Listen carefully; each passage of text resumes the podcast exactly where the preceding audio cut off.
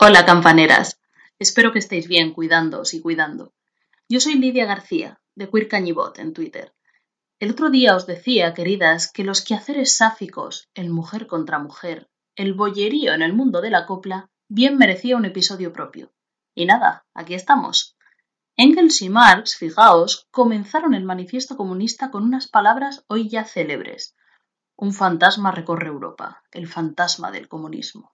Todas las potencias se han unido en una santa alianza para acorralar a ese fantasma.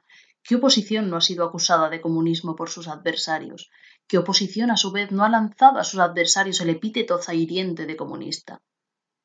¿A dónde quiero llegar con esto? Además de a decir en voz alta la palabra zahiriente, que por cierto es preciosa y deberíamos usar muchísimo más. Pues aquel fantasma que recorre la copla como un viento frío de silencio es el del lesbianismo. Todas las potencias de esa bestia parda que es el patriarcado se han propuesto siempre acorralarlo, porque nada les preocupa más, queridas, no os engañéis, que que las mujeres nos apañemos divinamente sin ellos. Las acusaciones de lesbianismo han sido moneda corriente para tratar de perjudicar la imagen de una u otra folclórica. Fijaos, acusaciones, ese ha sido un término habitual, como si ser lesbiana no fuera, queridas, un verdadero don divino, como bien sabemos las agraciadas. Precisamente sobre el papel de las malas lenguas en esas insinuaciones hablaba una preciosa canción que no copla, de antes de la guerra, y bien se nota que es de la etapa republicana, pues contiene hasta una bastante explícita alusión al lesbianismo. Vamos a escucharla en la voz de Concha Piquer. Se dice. Se dice que iba sola, que desgraciada es. Se dice que coqueta si con un hombre va si ven a dos mujeres también se dice que el mundo está al revés. La cosa es murmurar. Eres muy buena si con arte sabes mentir. Y eres muy mala si no sabes disimular. Y con la verdad pretendes vivir. Amar, yo quiero amar con libertad porque nací mujer para tener y hacer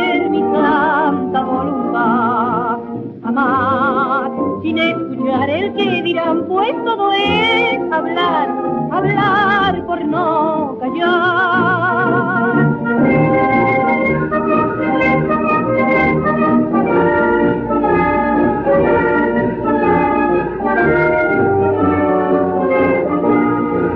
amar sin escuchar el que dirán, pues todo es hablar, hablar por no digan lo que quieran, a mí que más me da, pues hace un rato largo que yo me convencí que el mundo entero es un patio de vecindad y hay que tomarlo así, da esa casualidad. Hay que tomar el mundo a broma, viva el amor por un capricho dar la vida si es merecer. La vida es así, ¿qué le vas a hacer? Amar, yo quiero amar con libertad porque nací mujer para tener y hacer mi santa voluntad. Amar sin escuchar el que dirán, pues todo es hablar, hablar por no callar.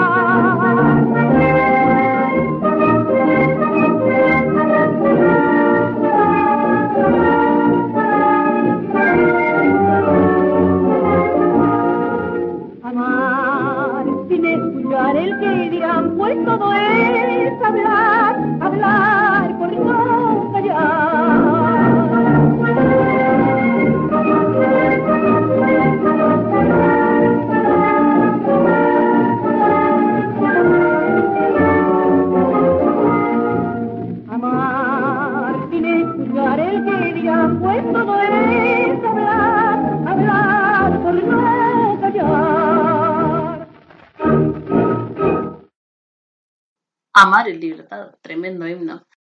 Las folclóricas siempre han tenido un poco de fama de amar sin tener que cruzar la calle. Ya sabéis que si un buen tribadismo entre compañeras, entre comadres, te deja impoluta la tan preciada por entonces virginidad, que si un no te parece que esas son demasiado íntimas, que si un quiero confesar, pero no. En fin, el murmullo tenaz de las insinuaciones, dimes y diretes al respecto, lo acalló, aunque solo fuera por un instante, una gran voz la de Lola Flores, nada menos, que preguntada sobre los rumores de lesbianismo entre las folclóricas, respondió con una frase redonda, perfecta, faraónica. ¿Quién no se ha dado un pipazo con una buena amiga? Es que es incontestable.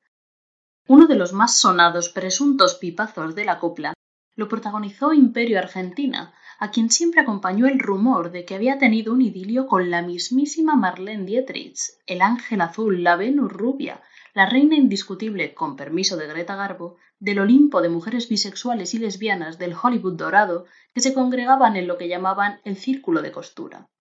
Vamos, yo soy imperio y no lo desmiento en la vida. Aunque claro, de imperio también se dijo que había tenido más que palabras con el ministro de propaganda nazi Goebbels e incluso con el propio Hitler. Y eso quieras que no, pues ya es más jodido. Y es que Imperio estuvo grabando películas en plena Alemania nazi durante la Guerra Civil Española.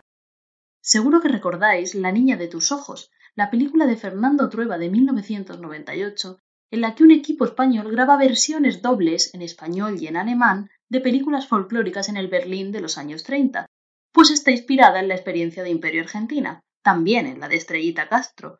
Toma cosas en realidad de las dos, yo diría que incluso más de Estrellita, aunque la famosa escena de Penélope Cruz cantando Los Piconeros, aquello de Ay, que me diga que sí, ay, que me diga que no. Como no lo ha querido ninguna, lo quiero yo. Esa escena es una recreación casi exacta de una interpretación de Imperio Argentina en Carmen la de Triana, película dirigida por Florian Rey, su marido por aquel entonces, que suena así en la versión que tanto encandilara a los alemanes en 1938.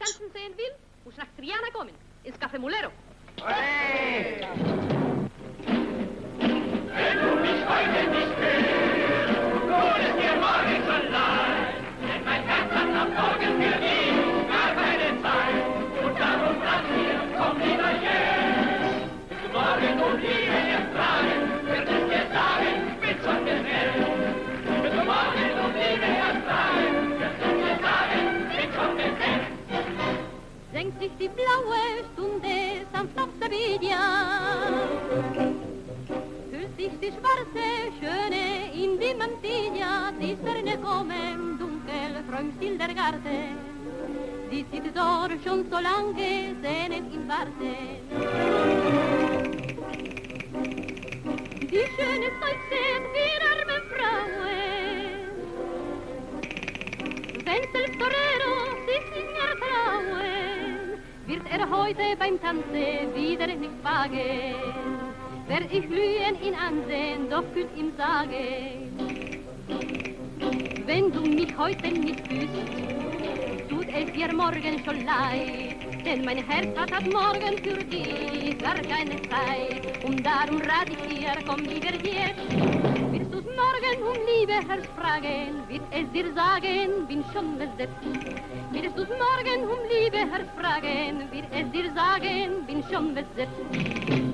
Und aus der kleine Schenke dort in den Grünen, da hört sie süße Geigen und Mandolinen, sich voll den Klängen freudig wirft der Bolero. Und es voll nur von Ferne hier Caballero. Die Señorita, um ihn zu fangen, in die sagt ihm mit dem Blicken, den süß Kokette, und es singen in Warnen die Kastagnette. Wenn du mich heute nicht küsst, tut es dir morgen schon leid, denn mein Herz hat ab morgen für dich gar keine Zeit. Und darum rat ich dir, komm lieber jetzt, willst du morgen um Liebe Herr fragen, wird es dir sagen, bin schon besetzt. Ihr tut morgen um Liebe herfragen, wir es dir sagen, bin schon besetzt. Wenn du mich heute nicht hörst, und wenn der Morgen schon rein, ist mir schwer, was man keine Zeit, und darum fragen wir von dir jetzt. Wir tut morgen um Liebe herfragen, wir es dir sagen, bin schon besetzt. Wir tut morgen um Liebe herfragen, wir es dir sagen, bin schon besetzt.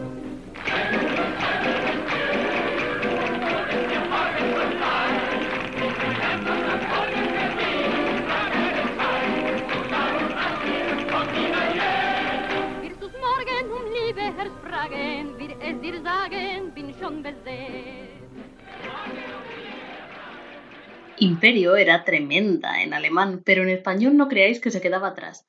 Atentas a cómo contó en sus memorias lo del enredo con la Dietrich. Os voy a leer un cachico porque la verdad que no tiene desperdicio. Marlene no me gustó, entre otras cosas porque tenía algo descaradamente masculino. Vestía como un hombre, carecía de cualquier feminidad, y además miraba a unas personas con absoluto desdén y a otras con un interés excesivo. Me sentí incómoda a su lado porque en sus ojos había un deseo al que no parecía importarle que no fuese correspondido.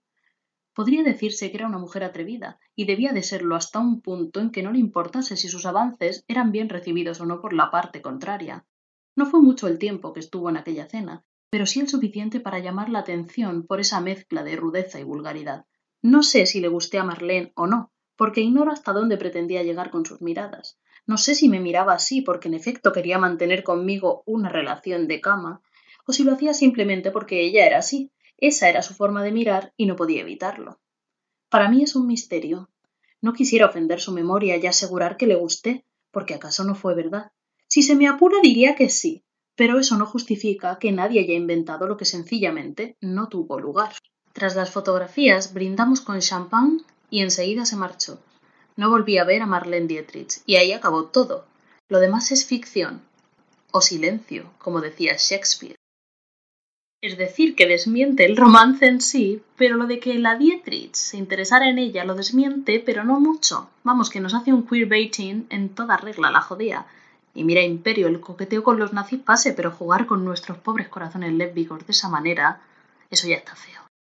Otra cantante magnífica, de la que es más que probable que ni siquiera hayáis oído hablar, y se dice que parte de la culpa de eso viene dada justamente porque prefería, como se decía entonces, la compañía de las damas, es la maravillosa Gracia de Triana. Gracia cultivó una canción característicamente aflamencada y de hecho era sobre todo una gran cantadora de flamenco. Fue una de las mejores, llegó a intervenir en varias películas en los años 40 y 50 que cosecharon muchísimo éxito, como Castañuelas y Cruz de Mayo, pero no se le dieron demasiadas oportunidades. Ella misma lo cuenta en el mítico programa Cantares al que Lauren Postigo la invitó en 1978. Día que Gracia de Triana debutó por primera vez en el Teatro Cómico de Madrid, al caer definitivamente el telón, la gente aplaudió como enloquecida ante aquella voz de prodigio y siguió aplaudiendo por la calle de la Arenal abajo hasta dolerle las manos sin poder pararse y siguió aplaudiendo camino de sus casas ante la sorpresa y el no saber dónde acudir de los serenos. Yo no quiero preguntarte, porque claro, no te voy a decir en qué año naciste, porque eso, no se pregunta, ¿Y ¿no? por qué, hijo mío? Yo te lo digo, la Porque generalmente ninguna... Las le- artistas ah, ninguno lo quiere decir, pero ninguno eso se nota de verdad la edad que tiene. Yo te voy a decir la verdad. Yo no me quito ni domingo ni de fiesta ni nada. Te voy a decir la verdad. Yo he nacido el 26 de enero del 1919. O sea que dentro de unos días voy a cumplir 58 años. La edad que tienen muchos artistas y dicen que tienen 40. Yo me río. Me lo tomo fenomenal. ¿Te consideras, Gracia, vieja? No, no, porque tengo la suerte de tener mi pelo, mis dientes, muy valiente que estoy en la voz. Y estás viendo lo que pasa. Una vieja no puede hacer estas cosas. Tu familia, Gracia, era muy pobre, Muy porque pobre, tú eres hija de proletarios.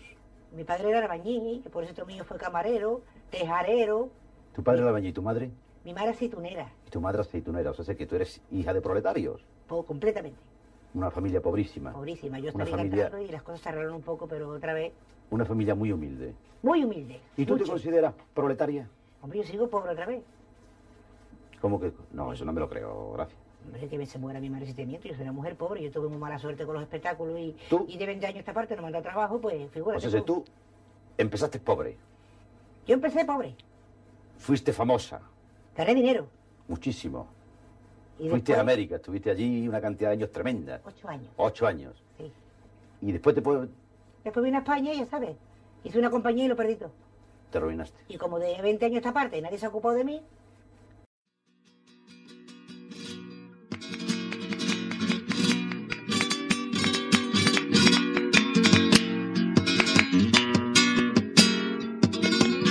por una copla gitana con un sentí bien marcado. Da los de Triana, lo que en un año han ganado Ay, que te quiero, gitano del alma, aunque no piensa lo mismo que yo.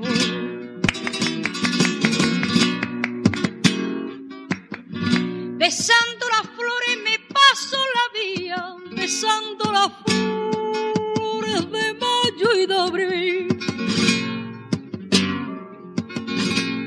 las flores de la serranía me alivian las penas que siento por ti. Me dicen tú que soy buena y yo me creo que soy mala, porque no arranco esta pena que escrita llevo en mi alma.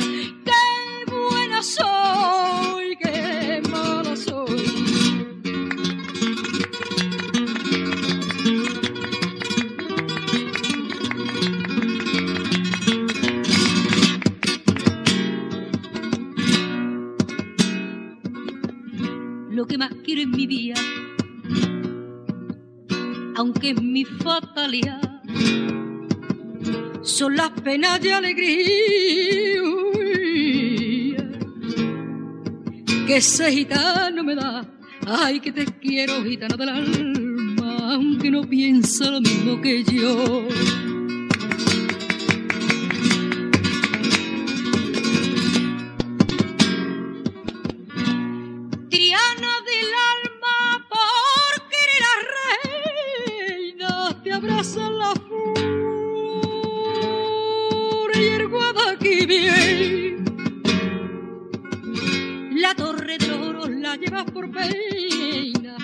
Encierra la clave de la que vive. Me dicen todos que soy buena y yo me creo que soy mala, porque no arranco esta pena que escrita llevo en mi alma. Qué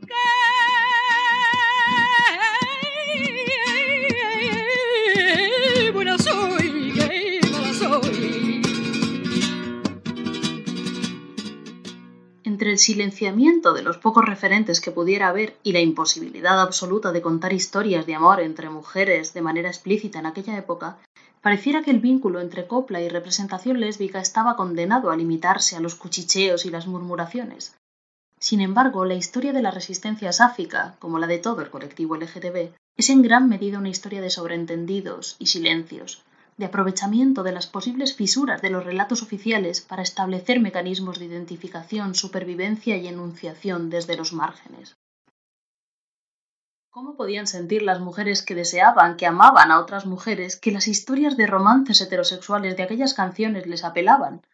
La respuesta es tan sencilla como dolorosa. Quien nunca se ha visto representada en lo que lee, ve o escucha, quien percibe cómo su identidad ha sido borrada de la cultura a la que tiene acceso, se acostumbra a alimentarse de las migajas, a agarrarse a cualquier clavo ardiendo, a cualquier resquicio de representación. Los amores tormentosos de las coplas, casi siempre ilícitos, incomprendidos, a veces forzosamente ocultos, no eran en realidad tan ajenos a la experiencia de una mujer lesbiana o bisexual. Además, las mujeres hemos contado tradicionalmente en esto con un aliado inesperado, con un fenómeno impensable para los hombres, y es que en la copla, no solo en ella, también en otros muchos géneros, no era raro que en determinados pasajes las cantantes se dirigieran a una mujer en tono romántico. Esto, como digo, es impensable en el caso contrario, en el caso de los hombres, porque ya sabéis que la masculinidad es frágil como el cristal de Bohemia y sería, como digo, impensable. Es cierto que cuando esto pasaba, las cantantes normalmente lo que hacían no era sino trasladar los sentimientos de un personaje masculino que era el verdaderamente interesado en la mujer objeto de deseo dentro de la narrativa de la canción. Pero en cualquier caso, oír a Marifé de Triana cantar la belleza de Maricruz, a Estrellita Castro la de aquella mocita que se miraba en el río, o a la misma Imperio Argentina la de Rocío, no dejaba de entreabrir una puerta para quienes estaban ansiosas de verse representadas. Maricruz, maravilla mujer del barrio de Santa Cruz. Eres un roble, mi vida solo eres tú y por jurarte yo eso me de cariño preso por tus ojos, Maricruz, ay Maricruz, ay Maricruz.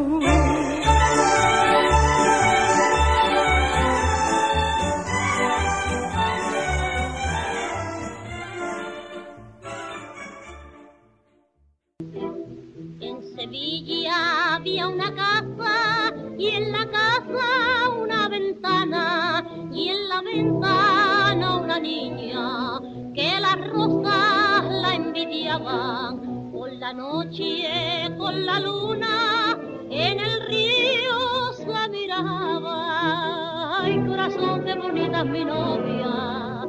Ay corazón asoma la ventana ay ay ay ay no te mires en el río. Ay ay ay ay que me hace padecer porque tengo niña celos Quiéreme tú, ay, quiéreme tú bien mío, quiéreme tú, niña de mi corazón, Rocío,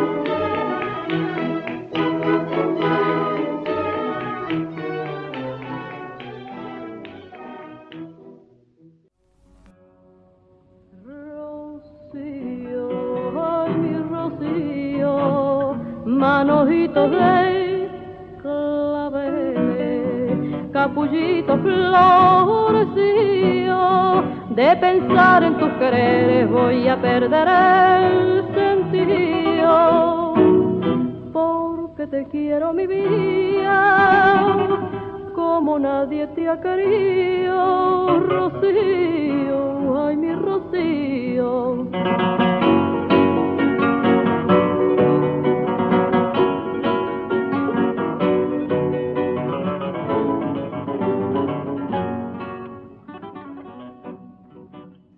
Menos de esto, nuestra generación empieza un fanfic lésbico en internet o se desatan los shipeos más insólitos, también os lo digo.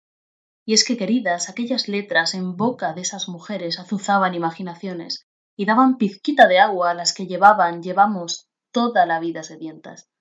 Porque miajica de seda aún tenemos, por mucho que se quejen los que no atinan a aceptar que están poquito a poco, despacito, suavemente dejando de ser el centro del universo, la representación LGTB en la cultura contemporánea, especialmente la femenina, todavía está muy lejos de contentarnos. Pero como de aquí nos vamos a ir contentas, os voy a dejar con una maravilla que bien merece una ovación cerrada. Os dejo con el epítome genial a décadas de murmuraciones de pipazos y amores lésbicos chillados en voz baja. Os dejo con la copla de las tres amigas de las geniales chirigóticas, que viene por fin a cantarle al amor y al sexo entre mujeres sin rubor y con mucho arte coplero. Yo me despido hasta la próxima. Cuidaos y cuidad.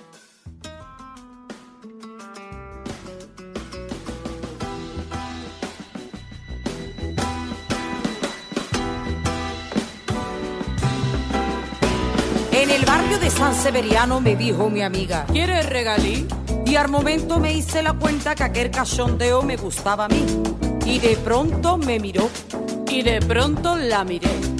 Y yo no sé si contarte qué es lo que pasó después. Que si tú, que si yo, que me dice por Dios, Que si dime que sí. Chiquilla, qué calor. cada bollo que amase estas manos será para las dos. Que no, las cositas del amor es como proba una ostra. Que al principio ya para atrás y luego te vuelve loca. Ay, que yo creo que soy bollera, que si bollera, que soy bollera. Pues vamos allá y que sea lo que Dios quiera, lo que Dios quiera. Niña, ¿quieres un ericito fresquito de la mar? Venga, vámonos a contar billetes. Ay, que me parece que ya voy a estar yo mariscando en la costa de Morte. Hoy el gallego está colorado como un centollos. La pescadería está abierta de par en par. Nos liamos y estuvimos un rato para arriba y para abajo con el refregón. Y de pronto se hizo un silencio al llegar el momento de ir al pilón. Atención, la prueba del algodón. Unos pican y otros no. Y de pronto me miró. Y de pronto lo miré. Y pensé pa' mí, pues bueno, me lo tendré que comer. Y cogió y se bajó directa para el pilón. Y me dije, pa' mí no está mar de sabor. Y está tirada de bruces y en el monte del olvido. Por primera vez, por primera vez, me comí un erizo y me ha sentado bien. Yo quiero ser como Safo, la gran poeta de Lesbos. Safo, Safo, Safo ya a medio Cádiz y ahora quiere el otro medio. ¡Ole! Ay, qué alegría de ser pollera, de ser pollera, de ser pollera. Que le den por culo al mundo, yo soy pollera, yo soy pollera. Ay, qué alegría de ser pollera, de ser pollera, de ser pollera.